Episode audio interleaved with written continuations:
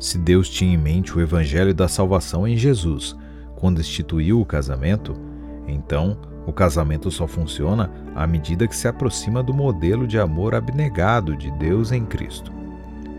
O que Paulo está dizendo não apenas responde à objeção de que o casamento é opressivo e limitante, mas também trata da impressão de que as exigências da vida conjugal são impossíveis.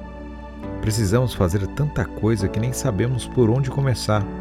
Paulo diz: comece por aqui. Faça por seu cônjuge aquilo que Deus fez por você em Jesus, e o restante virá por consequência. O Evangelho de Jesus e o casamento se explicam um ao outro. O significado do casamento, página 59. A liberdade da obediência.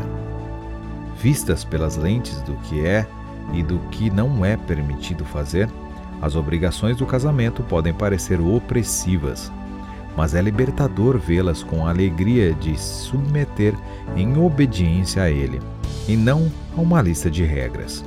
Quando nos apaixonamos, no início da relação, desejamos ardentemente encontrar maneiras de agradar o outro. Mudamos de comportamento e abrimos mãos de certas coisas. Tudo pela alegria de dar a alegria a quem amamos. Não vemos tais mudanças como sacrifícios, apesar de serem. Pensemos agora em Jesus e em tudo o que ele fez por nós.